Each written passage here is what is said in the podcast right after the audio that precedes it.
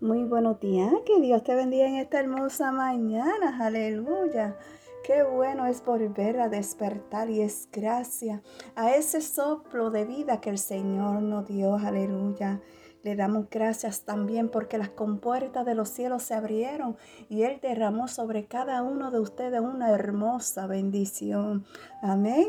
Así que vamos a comenzar el día con un café con mi amado Dios y el tema de hoy es cuídate de lo que oyes.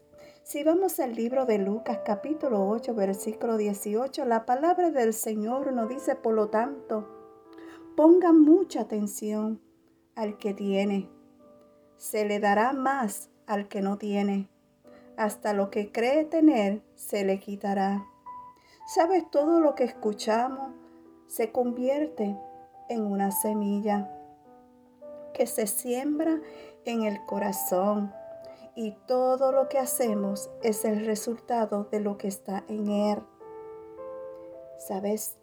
Hoy te digo, cuidemos lo que entra por nuestros oídos pues lo que oímos sumará en nuestras vidas para bien o para mal. Amén.